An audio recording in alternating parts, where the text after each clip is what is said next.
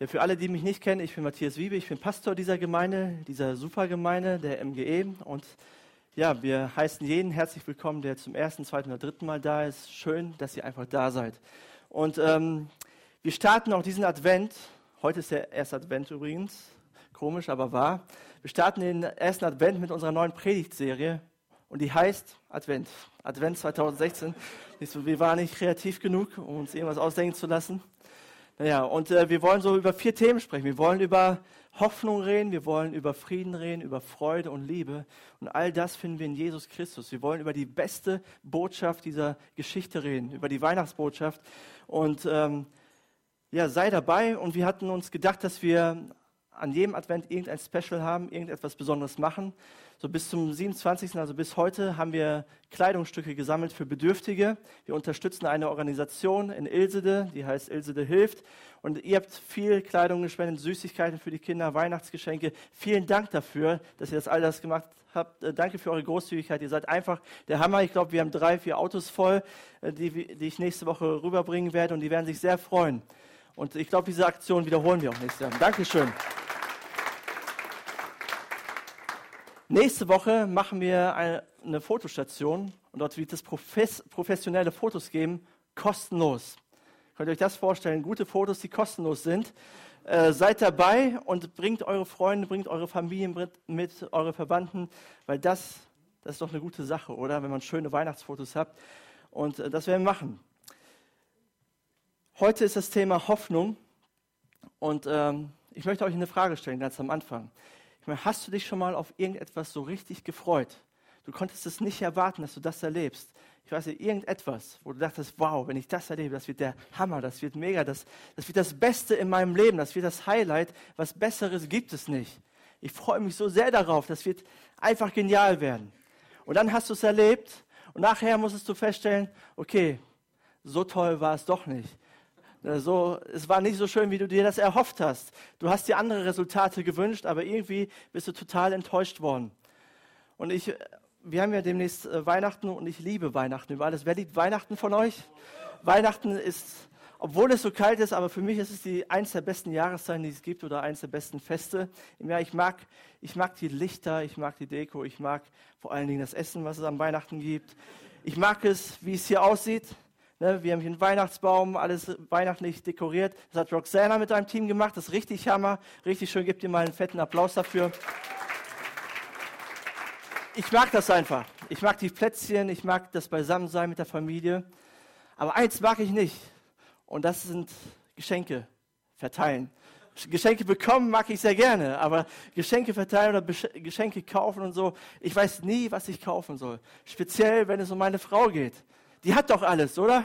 Was braucht die noch? Die hat doch mich. Das reicht doch. Ja. Und, und so, jede Weihnachten zerbreche ich mir den Kopf, okay, was kann ich meiner Frau Gutes tun? Worüber wird sie sich freuen? Äh, wird sie begeistert sein oder nicht? Und ich erinnere mich noch vor zwei, drei Jahren, glaube ich, da habe ich mir auch den Kopf zerbrochen. Okay, was kann ich ihr Gutes schenken? Und mir fiel dann irgendwann ein, okay, sie mag Uhren, kaufst ihr eine Uhr. Das wird sie das wird einfach richtig genial werden. Die wird sich richtig freuen. Ich werde ihr Held sein. Sie wird begeistert sein. Und ich habe mir das schon aus, im Kopf so ausgemalt, wie wir als Familie da sitzen in der Runde. Dann macht sie mein Geschenk auf und flippt aus. Und du bist der beste Schatz. Du, wow, so ein cooles Geschenk. Und ich dachte mir, okay, ich werde keine Kosten scheuen. Okay, so ein bisschen schon. Ne? So reich bin ich nun auch nicht. Aber ich werde dir keine billige Uhr kaufen, sondern muss schon was Besseres sein. So ich mir, bin ich in den Laden gegangen, habe die Uhr gekauft. Weihnachten konnte kommen. Ich war erleichtert. Geschenk habe ich da.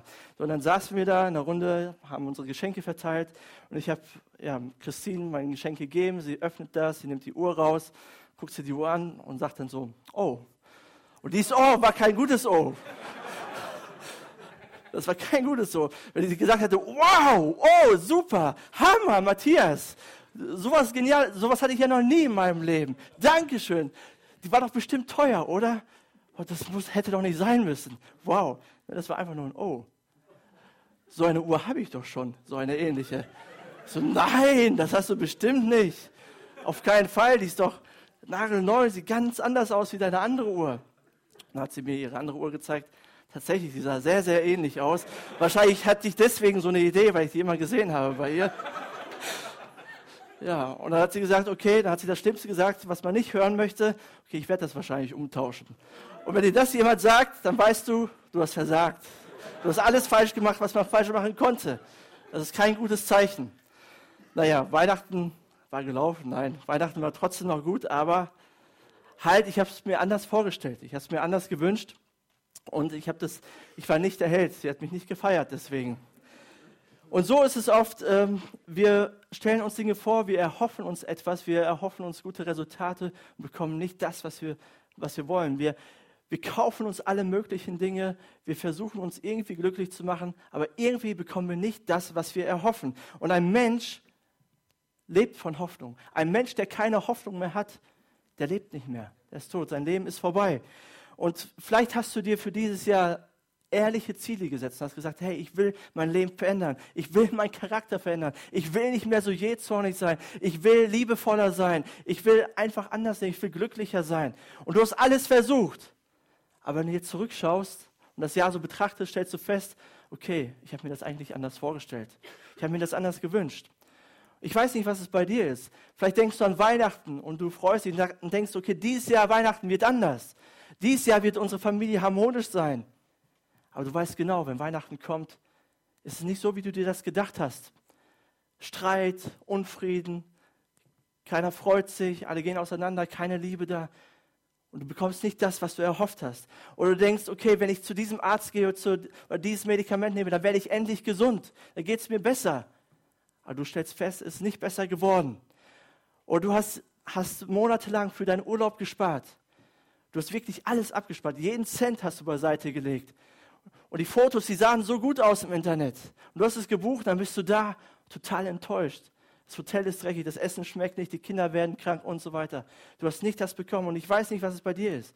Vielleicht dachtest du, okay, wenn ich jetzt eine Freundin habe oder einen Freund, hey, dann werde ich endlich mal glücklich werden. Und irgendwie ist das nicht eingetroffen. Aber wir brauchen Hoffnung. Wir brauchen Ziele. Wir müssen für etwas Höheres leben. Und wir fragen uns, lohnt sich das, was ich tue? Wird es das nächste Mal etwas bringen oder nicht? Und ähm, eine Definition von hoffnungslos, Menschen, die keine Hoffnung haben oder die enttäuscht sind von Hoffnung, ist laut Duden ohne Aussicht auf eine positive Entwicklung, auf Besserung oder ohne Aussicht ähm, oder ohne erkennbaren Ausweg. Und ich glaube, so vielen Menschen geht es so. Die sehen keinen Ausweg mehr. Wenn sie in ihre Zukunft schauen, da gibt es nichts Positives mehr. Hey, ich habe doch alles probiert. Was soll noch kommen? Was soll noch besser werden? hoffnungslos. Und ich glaube, Angst ist ein großer Feind der Hoffnung. Angst lähmt, Angst zerstört, Angst macht uns kaputt, Angst raubt uns die Zukunft. Und so viele Menschen haben Angst vor ihrer Zukunft, weil sie nicht wissen, wie es ausgeht. Vielleicht hast du Angst davor, deinen Job zu verlieren und denkst, okay, wenn ich meinen Job verliere, dann kann ich meine Familie nicht mehr ernähren. Oder du hast Angst davor, krank zu werden, eine unheilbare Krankheit zu bekommen. Hey, die meisten Menschen in Deutschland haben Angst vor dem Tod. Sie wissen nicht, was danach kommt. Angst vor unheilbaren Krankheiten, Angst vor Terroranschlägen. Ich weiß nicht, wovon du Angst, wovor du Angst hast. Oder vielleicht hast du Angst, deinen Abschluss nicht zu schaffen. Und du weißt, hey, deine Eltern werden böse sein mit dir. Du wirst böse sein mit dir. Du kannst, kannst nicht den richtigen Ruf machen, den du dir erwünscht hast. Ich weiß nicht, was dich lähmt. Aber ich möchte dir heute eins sagen, es gibt Hoffnung. Und ich bin so froh, dass wir die Bibel haben, weil dort gibt es so viele Geschichten von Menschen, die hoffnungslos waren, hoffnungslos verloren. Und da kam Gott in ihr Leben und sie bekamen Hoffnung zurück. So viele hoffnungslose Situationen und Menschen. Und Gott hat sie verändert. Und Gott will dir nicht nur irgendwie so ein bisschen Hoffnungsschimmer geben sondern er will dir die Hoffnung geben. Er will dir einen Lichtstrahl geben, einen 5000 Watt LED-Strahler Hoffnung, dass du nicht mehr Angst haben brauchst, dass du positiv in die Zukunft blicken kannst und du weißt, Gott ist mit dir. Und mein erster Punkt ist, ein Leben ohne Hoffnung ist vergebens. Ein Leben ohne Hoffnung ist vergebens. Und ich möchte mit euch eine Stelle aus dem Predigerbuch lesen, aus Kapitel 2, Vers 10 bis 11 und 17. Und dort heißt es, ich gönnte mir alles, was meine Augen begehrten und erfüllte mir jeden Herzenswunsch. Hey, wer wünscht sich das, oder? Ich gönnte mir alles, was ich so sah. Hey, das kann ich über mein Leben nicht sagen. Ich kann mir nicht alles gönnen. Ich gönnte mir alles, was meine Augen begehrten und erfüllte mir jeden Herzenswunsch. Meine Mühe hatte sich gelohnt. Ich war glücklich und zufrieden für einen kurzen Moment. Doch dann dachte ich nach über das, was ich erreicht hatte und wie hart ich dafür arbeiten musste. Und ich erkannte, alles, alles war letztendlich vergebens. Alles war vergebens, als hätte ich versucht, den Wind einzufangen. Es gibt auf dieser Welt keinen bleibenden Gewinn. Da begann ich das Leben zu verabscheuen. Alles Tun auf der Welt kam mir unerträglich vor, denn es ist so vergeblich, als wollte man den Wind einfangen. Echt depressiv der Text, oder? Der gibt einem nicht so viel Hoffnung. Aber ich liebe das Buch der Prediger. Warum? Weil er so viel mit unserem Leben zu tun hat und so viele Menschen beschreibt. Damals, vor ein paar tausend Jahren und heutzutage. Es hat sich nicht viel geändert. Es geht vielen Menschen so. Totale Hoffnungslosigkeit, Resignation, totale Frustration. Hey, und ich will das nicht am Ende meines Lebens sagen müssen. Hey, alles war vergebens. Ich hasse das Leben. Ich verabscheue das Leben. Alles war blöd. Es hat sich nicht gelohnt. Ich hoffe, du willst das auch nicht sagen über dein Leben, wenn du zurückschaust. Und laut jüdischer Tradition hat Salomo äh, dieses Buch geschrieben, der große König Salomo. Und Salomo war wirklich einer, der gönnte sich alles. Alles, was sein, sein Auge und sein, ja, sein Herz begehrte. Salomo war der reichste Mann auf dieser Welt damals. Er war der klügste, der weiseste von allen. Er hatte Schlösser, er hatte Reichtum, er hatte Macht, er hatte Frauen. Nebenbei gesagt, er hatte tausend Frauen. Tausend Frauen. Das ist doch unglaublich, oder? Ich hoffe, hier ist keiner, der sagt, ich habe auch so viele. Dann hätten wir ein Problem, müssen wir nachher reden. Aber er gönnte sich wirklich alles. Alles, was er wollte, hat er sich einfach gekauft, hat er sich einfach genommen. Er hatte allen Luxus. Okay, viele von uns sind nicht so wie Salomo, weil wir können uns nicht alles gönnen, was wir wollen, aber wir suchen unser Glück in verschiedenen Dingen, unsere Hoffnung in verschiedenen Dingen und stellen dann am Ende fest, okay, alles ist irgendwie vergebens. Alles, es war es nicht wert. Irgendwie bin ich doch nicht glücklich geworden. Und wir versuchen und versuchen und versuchen das nächste. Und Salomo sagt in einem, äh, eins seiner anderen Bücher, Sprüche 13, Vers 12, dort sagt er, endloses Hoffen macht das Herz krank. Endloses Hoffen macht das Herz krank. Hey, wenn du niemals die Resultate erzielst, die du willst, die du dir erhoffst, wenn du immer ein Ding nach dem anderen versuchst, aber nie das bekommst, was du dachtest, dann bist du krank. Das nennt man auch Depression, das nennt man depressiv sein, das nennt man hoffnungslos sein. Du bekommst nicht das, was du brauchst. Und das ist auch ein Prozess. Das geschieht nicht von heute auf morgen. Weil wir sind Menschen, wir wollen leben, wir wollen glücklich sein, wir wollen zufrieden sein. Wir versuchen eine Sache nach der anderen. Aber und immer wenn wir merken, okay, es geht nicht mehr, es bringt nichts, ich habe mir was anderes erhofft, je mehr hoffnungsloser werden wir. Irgendwann sagen wir, okay, ich kann nicht mehr, ich will nicht mehr, das hat doch alles keinen Sinn mehr. Und es gibt Zeichen für Hoffnungslosigkeit. Und vielleicht findest du dich in dem einen oder anderen Zeichen wieder und sagst, ja, mir geht es genauso. Ja, dann möchte ich dir sagen, du bist auf dem Weg zur Hoffnungslosigkeit auf dem Weg nach unten. Und ich möchte dir raushelfen. Ein Zeichen für Hoffnungslosigkeit ist Frustration. Hey, ist alles frustrierend. Salomo sagte in Prediger 1, Vers 3, dort sagt er, der Mensch plagt sich ab, sein Leben lang. Doch was bringt es ihm? Er hat, irgend, hat er irgendeinen Gewinn davon? Hey, kennst du das? Ey, ich mache und tue und plage mich ab, ist alles so anstrengend, aber das bringt auch gar nichts. Frustrierend. Du resignierst. Das ist ein Zeichen für Hoffnungslosigkeit. Das andere Zeichen ist Müdigkeit. Hey, hast du das auch schon mal gesagt? Ich bin einfach müde, einfach ausgelaugt. Heutzutage, wenn du Menschen fragst, okay, wie geht's dir? Früher hat man gesagt, okay, mir geht's gut, super, alles in Ordnung, auch wenn es nicht so war. Aber heutzutage höre ich immer mehr oder immer öfter, hey, ich bin müde, ich bin so gestresst, ich bin ausgelaugt, die Woche war voll, ich kann nicht mehr. Hey, Müdigkeit ist ein Zeichen für Hoffnungslosigkeit, dass du in Richtung Hoffnungslosigkeit gehst. Hey, du machst hey, Montag, Dienstag, Mittwoch, Donnerstag, Freitag bist du am Arbeiten, versuchst irgendwie über die Runde zu kommen, dann kommt Samstag, musst du deinen Haushalt machen, den Rasen mähen. Sonntag gehst du vielleicht in den Gottesdienst, vielleicht auch nicht, bleibst du zu Hause. Und dann nächste Woche wieder dasselbe Spiel. Und das für 50 Jahre lang. Ja, schon allein der Gedanke daran macht müde, oder? Und so geht es vielen Menschen. Oder ein anderes Zeichen ist unglücklich sein. Was dich glücklich machen sollte, macht dich nicht glücklich. In Prediger 1, Vers 8 dort heißt es, nichts kann der Mensch vollkommen in Worte fassen. so sehr er sich auch darum bemüht. Das Auge sieht sich niemals satt und auch das Ohr hat nie genug gehört. Das ist das Problem, das Dilemma unserer Welt. Hey, wir werden niemals genug haben. Niemals zufrieden sein, egal was wir versuchen. Und wenn du das Jahr Revue passieren lässt, denkst du, okay, das war nichts. Irgendwie hat es nichts gebracht. Und ich möchte dir Hoffnung geben. Ich möchte, dass du rauskommst aus diesem Hamsterrad und weitersehen kannst, über deinen Tellerrand hinausblicken kannst und sehen kannst, hey, es gibt mehr. Es lohnt sich, für etwas Größeres zu leben. Alles das, was deinen Job, deine Frau, deine Kinder, deine Hobbys, all das, was nichts gebracht hat und nicht wirklich auf lange Sicht. Hey, ich möchte dir sagen, es gibt mehr. Es gibt etwas Größeres. Und das ist auch mein zweiter Punkt. Mein zweiter Punkt lautet, ein Leben mit Hoffnung finden wir nur in der guten Nachricht von Jesus Christus. Ein Leben mit Hoffnung finden wir nur in der guten Nachricht von Jesus. Ich glaube, unsere Hoffnungslosigkeit geht tiefer. Es geht um essentielle Fragen. So Fragen wie, bin ich geliebt? Bin ich geliebt? Frag dich das mal gerade jetzt, wo du sitzt und frag dich das, bin ich geliebt? Glaubst du das wirklich? Ob du geliebt bist? Oder die andere Frage ist, bin ich wertvoll? Oder was bringt meine Zukunft? Das sind Fragen, die wir haben. Und wenn wir diese Fragen nicht positiv beantworten können, dann haben wir ein Problem. Dann werden wir immer irgendwo nach Liebe suchen. Dann werden wir uns vielleicht bei Menschen Liebe suchen. Eine, ein Liebespartner nach dem nächsten.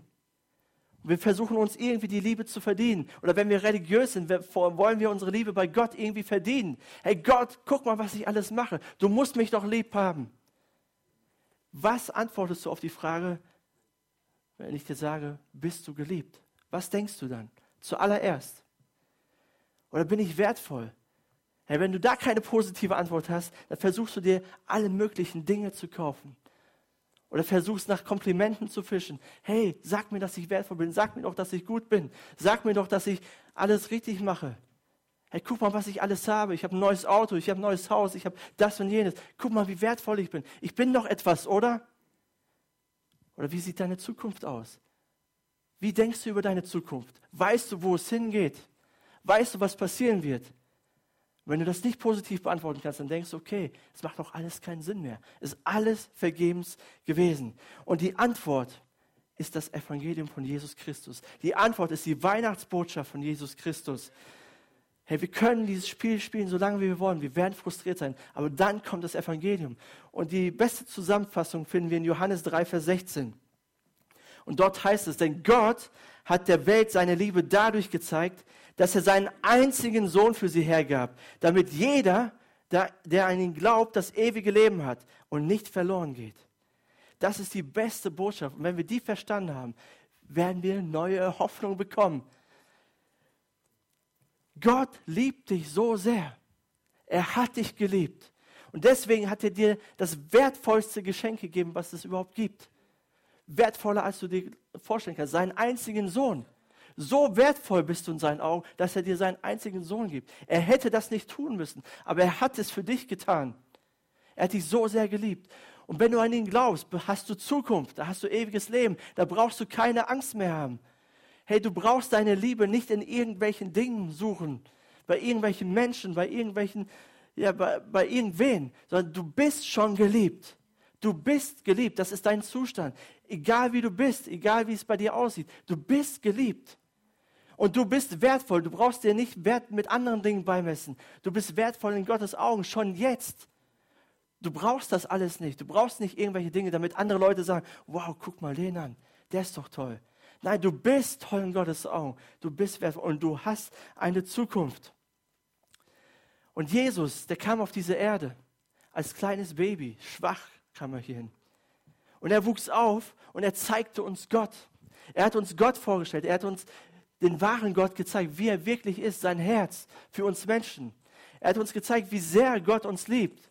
Und die größte Liebe und den Höhepunkt seiner Liebe hat er am Kreuz für dich gezeigt. Er ist für all deine Schuld, für all deine Scham, für all deine Fehler, für all das ist er gestorben. Und das ist der größte Liebesbeweis, den die Weltgeschichte je gesehen hat. Er hat es für dich getan. Ja, warum denn für mich? Ja, weil du keine Beziehung zu Gott hast und du eine Beziehung zu Gott brauchst. Weil du verstehen musst, dass du geliebt bist, dass du wertvoll bist, dass er alles für dich aufgegeben hat. Deswegen hat Jesus das getan, damit du wieder zurück zu Gott kannst.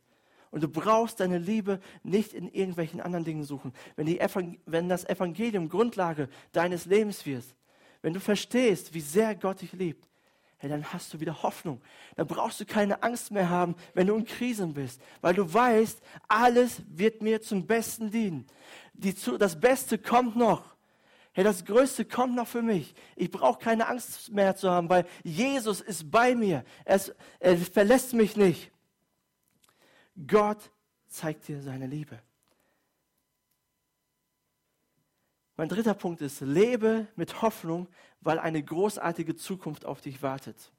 Lebe mit Hoffnung, weil eine großartige Zukunft auf dich wartet.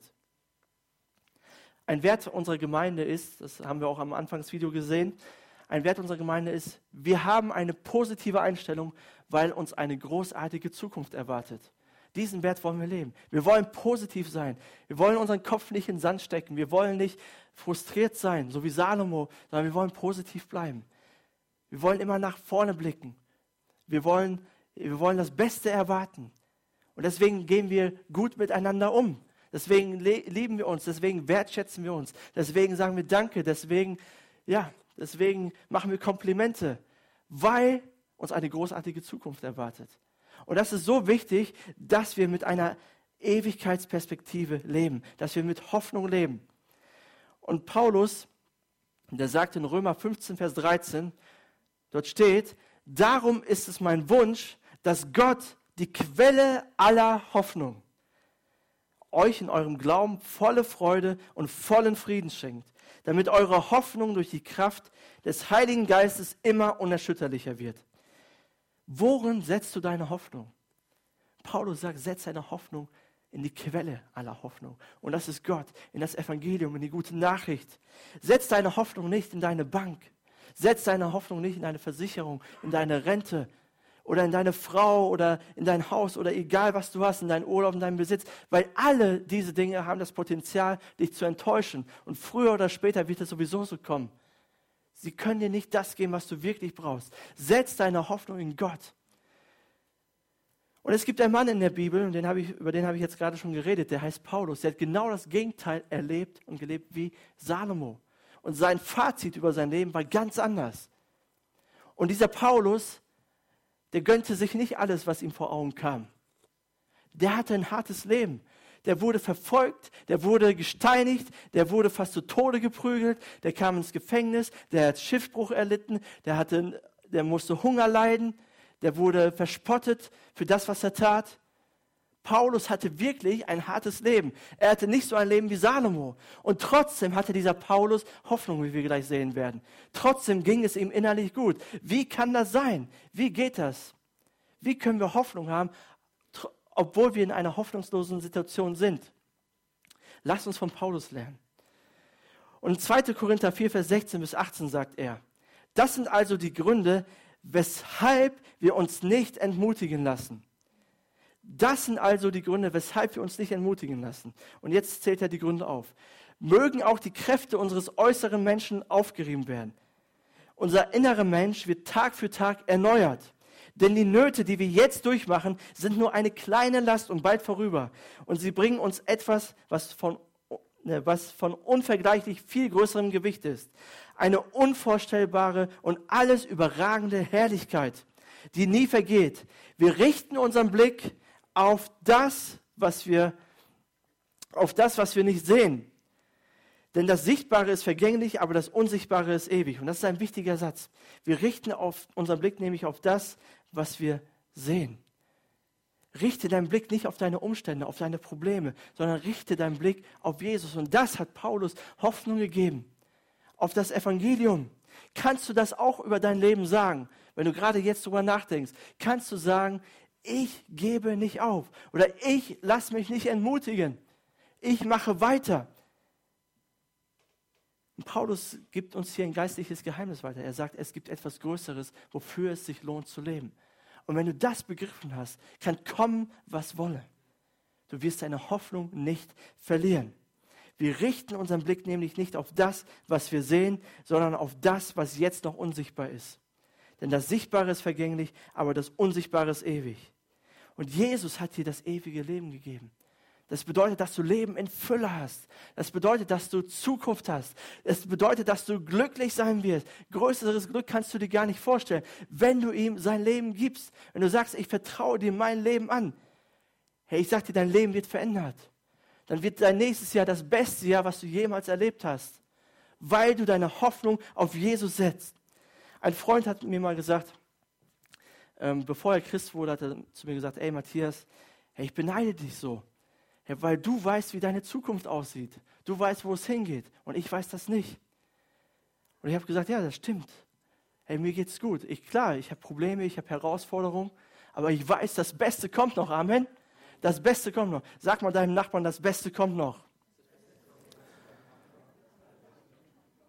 Okay, ich hoffe, du glaubst das auch, was du gesagt hast. Das hat sich nicht ganz so angehört. Das Beste kommt noch. Das, der vierte Punkt, ist, erweitere täglich deinen Horizont der Hoffnung. Erweitere täglich deinen Horizont der Hoffnung. Was meine ich damit? Lass deine Hoffnung stärker werden. Auch für diejenigen, die wir an Jesus Christus glauben. Wir können manchmal in so ein Loch fallen. Uns geht es manchmal nicht gut. Und wir sehen keine Perspektive mehr. Aber das Problem ist häufig, dass wir unsere Hoffnung nicht stärker machen, dass wir nicht gegründet sind in, dem, in der guten Nachricht von Jesus, dass wir die gute Nachricht von Jesus Christus noch gar nicht begriffen haben, dass es noch nicht unser Herz erobert hat. Und die Frage ist, wie können wir unsere Hoffnung stärker machen? Wie können wir größer werden? Wie können wir tiefer verankert werden in der Liebe Gottes? Wie können wir trotz Herausforderungen nicht kaputt gehen und weitermachen? Und wirklich so wie Paulus sagen, hey, ich lass mich nicht entmutigen. Und ich möchte euch drei kleine Tipps geben, die ihr täglich anwenden könnt, wo ihr sagen könnt, okay, ich werde das jetzt machen und ich will meine Hoffnung stärken. Ich will, ich will, dass das Evangelium, die gute Nachricht von Jesus größer wird in mir. Und das erste ist, bete. Gebet verändert deine Perspektive. Richtiges Beten, wohlgemerkt. Für uns ist Gebet häufig nur, wir informieren Gott über unsere Probleme, über das, was um uns herum ist, um, über unsere Umstände. Und wir meckern nur rum wie, wie schwer alles ist und wir können nicht mehr und der hat mich nicht lieb und, und alles ist so schwer. Das ist, nennen wir Gebet, aber das ist kein Gebet. Das dürfen wir auch, das hat alles seinen Platz. Wir dürfen klagen, wir dürfen mal unzufrieden sein, wir dürfen Gott das sagen. Aber das wird dir nicht die Hoffnung geben, wenn es dabei stehen bleibt. Hey, das ist so wie mit meiner Frau, Christine. Wenn, wenn ich mit ihr nur rede, um sie zu informieren, wie schlecht es mir geht, das wäre schlecht für unsere Beziehung, oder? Das würde nicht viel bringen. Hey, Christine, ich muss mal mit dir reden. Hey, mir ist mir geht so schlecht und ich habe einen schlechten Tag gehabt. Hey, und du bist schuld. Warum machst du nichts? Warum hilfst du mir nicht, Christine? Komm, mach doch mal was. Hilf mir doch mal. Lächel doch mal. Mach mich doch, erzähl mal einen Witz oder so, dass es mir wieder besser geht. Hey, wenn ich so mit Christine reden würde, okay? Und so reden wir manchmal mit Gott übrigens. Hey, das wäre sehr schlecht für unsere Beziehung. Das würde nichts bringen. Und Gebet bedeutet, Gemeinschaft mit Gott zu haben, zuallererst. Gott zu genießen hey, so wie wir viele andere Dinge genießen, so wie wir Latte Macchiato genießen, so wie wir unseren Urlaub genießen, so sollen wir auch Gott genießen. Das ist das Ziel. Und das bedeutet Gebet, dass wir Freude an ihm haben, dass wir uns erfreuen an ihm, dass wir, dass wir uns gut gehen lassen in seiner Gegenwart. Und wenn du das tust, dann wirst du merken, wie deine Probleme weniger werden. Oder, oder deine Probleme werden nicht weniger, sondern deine Sichtweise ändert sich und du fühlst dich nicht mehr schlecht, du hast Hoffnung. Und das habe ich immer gemerkt, wenn ich in der Gegenwart Gottes war, wenn ich ihn genossen habe, habe ich gemerkt, okay, es gibt etwas Größeres, etwas Höheres, etwas Besseres und das Beste kommt noch. Und dann, dann möchte ich dich echt ermutigen. Gebet verändert nicht Gott und auch nicht immer deine Situation. Gebet verändert zuallererster Linie dich und mich. Das ist es. Das bedeutet Gebeten. Sören Kierkegaard hat mal gesagt, beten heißt nicht, sich selbst reden zu hören, Beten heißt stille werden und stille sein und hören, bis der Betende Gott hört. Darum geht's. Das zweite ist, diene. Und Jesus hat das mal so ausgedrückt in Johannes 6, Vers 27. Er sagt, statt euch nur um die vergängliche Nahrung zu kümmern, bemüht euch um die Nahrung, die Bestand hat und das ewige Leben bringt. Statt dich nur um deine Rechnungen zu kümmern und irgendwie durch dieses Leben zu gehen und irgendwie, irgendwie, irgendwie durchzukommen, sagt Jesus, hey, konzentriere dich auf das, was Ewigkeitswert hat. Und was hat Ewigkeitswert? Wenn du anfängst, in Menschen zu investieren, wenn du anfängst, Menschen zu dienen, Gutes zu tun, frag dich mal, was kann ich Gutes tun? Wem kann ich etwas Gutes tun? Wenn du mit dieser Herzenshaltung gehst, hey, ich will nicht nur für mich leben. Weil wenn du nur für dich lebst, das ist frustrierend. Das macht irgendwann keinen Spaß mehr. Aber wenn du anfängst, dich in Menschen zu investieren, ihnen Gutes zu tun und du merkst, wie du Hoffnung zu hoffnungslosen Menschen bringst, dann merkst du, okay, das ist wahres Glück. Das, das ist wirklich gut. Das, das macht mich wirklich frei. Sei ein Diener, sei ein Diener in deiner Familie, sei ein Diener auf deiner Arbeitsstelle, sei ein Diener in deiner Nachbarschaft, sei ein Diener hier in der Gemeinde. Lass dich nicht nur bedienen, sondern fang an zu dienen und du wirst merken, wie du Hoffnung bekommst, wie du glücklich wirst, weil du merkst, Du investierst in die Ewigkeit. Wenn du in Menschen investierst, investierst du immer in die Ewigkeit. Und auch deine Probleme werden kleiner, weil du dich nicht nur um dich selbst kreist. Und das dritte ist, gebe. Sei ein großzügiger Geber. Nimm nicht nur. Sei nicht nur ein Nehmer, sondern gebe großzügig. Im Psalm 112, Vers 9 beschreibt der Psalmist einen, einen Menschen, der Gott wirklich liebt, der Gott ehrt. Und er sagt, Gott segnet ihn und dann sagt er in 112, Vers 9, er teilt mit vollen Händen aus und beschenkt die Bedürftigen. Das Gute, das er tut, hat für immer Bestand. Er behauptet sich und genießt hohes Ansehen. Hey, wenn du Gutes tust, wenn du gibst, hat das für immer Bestand. Sei es dein Geld, sei es deine Energie, sei es deine Ressourcen, alles das, was du hast. Hey, Gott gibt uns Dinge. Er gibt uns viele Dinge. Er beschenkt uns. Er hat, er hat uns seinen Sohn gegeben, das größte Geschenk, das wir haben, aber er, begibt, er gibt uns auch andere Dinge, die wir brauchen zum täglichen Leben. Und Gott, und wir leben in einem Land, wo wir viel gegeben bekommen haben. Das haben wir uns irgendwie nicht erarbeitet. Wir sind hier einfach reingeboren und haben so viele Dinge. Und wir sollen das genießen. Wir dürfen das genießen, aber nicht nur. Wir sollen uns fragen, okay, wie kann ich geben? Wie kann ich das, was ich jetzt schon habe, nutzen, um anderen zu geben? Wie kann ich meine Finanzen nutzen? Wie kann ich mein Haus nutzen? Wie kann ich mein Auto nutzen? Wie kann ich meine Energie nutzen, um großzügig zu anderen Menschen zu sein? Und wenn du anfängst, diese neue Denkweise zu leben und diesen Lebensstil zu leben, merkst du, wow, ich bin nicht nur bedürftig, sondern ich habe was zu geben. Ich kann etwas geben. Ich kann etwas Gutes tun. Und das macht dich zu einer anderen Persönlichkeit. Dein Leben wird anders. Du wirst selbstbewusst und du merkst, hey, und ich glaube, jeder von uns kann geben. Und stell dir vor, jeder auf dieser Welt hätte diese Einstellung.